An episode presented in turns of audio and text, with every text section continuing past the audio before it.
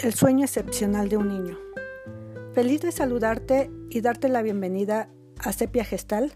Te saluda Rosa María Navarro. El día de hoy te tengo preparada una lectura compilada por Antonio Razo que lleva como título Correr o Caminar.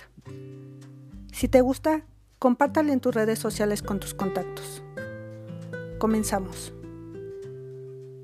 Correr o caminar. En el cuaderno escolar de un niño, una especie de diario fue encontrada en una de sus páginas la siguiente historia. Todavía no cumplo los ocho años. Ya pronto podré jugar en el equipo de béisbol infantil de mi escuela. Pero como hace un año me hicieron una operación en mi pierna izquierda, mi mamá me ha dicho desde entonces que cuando empiece a jugar béisbol no podré correr tan rápido.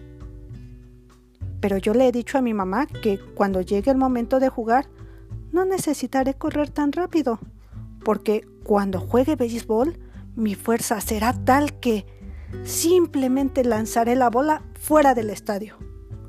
Entonces, ¿para qué correr? Solo necesitaré caminar. Recuerda, nada ni nadie, ni siquiera tus seres queridos, puede limitar o robar tus sueños, anhelos y ambiciones. Hasta aquí nuestra historia. Me despido. Te mando un gran abrazo. Cuídate mucho y te espero la próxima. Te invito a buscar y seguir a Sepia Gestal en las redes sociales.